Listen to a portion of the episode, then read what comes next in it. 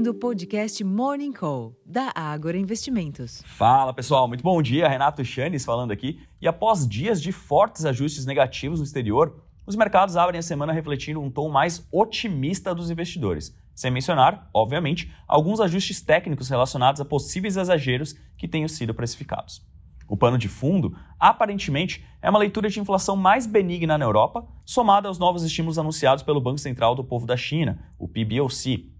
Importante dizer, no entanto, que os investidores devem ficar em compasso de espera pelo simpósio em Jackson Hole, com os investidores esperando mais pistas sobre o rumo da política monetária nos Estados Unidos, sugerindo que o fôlego nos próximos dias deve ser contido.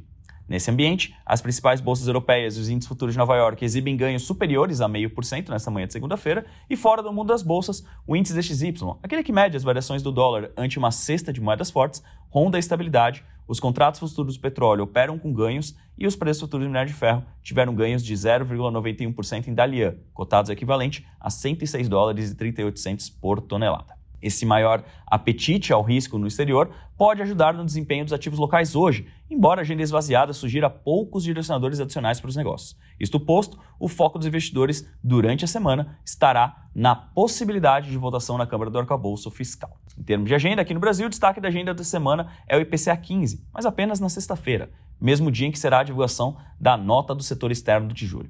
Ao longo dos próximos dias, no entanto, a agenda é mais fraca. O Boletim Focus saiu hoje, às 8h25 da manhã. Amanhã, o presidente do Banco Central, Roberto Campos Neto, palestra em evento. E na quarta-feira, o ministro da Fazenda, Fernando Haddad, participa do mesmo evento. De amanhã até quinta-feira, o presidente Luiz Inácio Lula da Silva participa da 15ª cúpula dos BRICS, em Joanesburgo, na África do Sul. Nos Estados Unidos, amanhã, os dirigentes do Fed, Thomas Barkin, de Richmond, Austin Goolsbee, de Chicago, e a diretora Michelle Bauman participam de evento.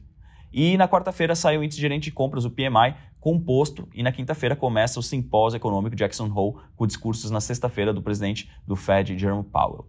Na Europa, a taxa anual de inflação ao produtor, o PPI da Alemanha, caiu a 6% em julho, segundo dados divulgados pela Destats. Na comparação mensal, o PPI alemão caiu 1,1% em julho. Na quarta-feira, sai o índice gerente de compras PMI composto no Reino Unido, zona do euro e Alemanha. Na China, o Banco do Povo da China, PBOC, cortou a taxa de juros de referência de empréstimos para um ano de 3,55% a 3,45%, mas manteve-a para cinco anos em 4,2%.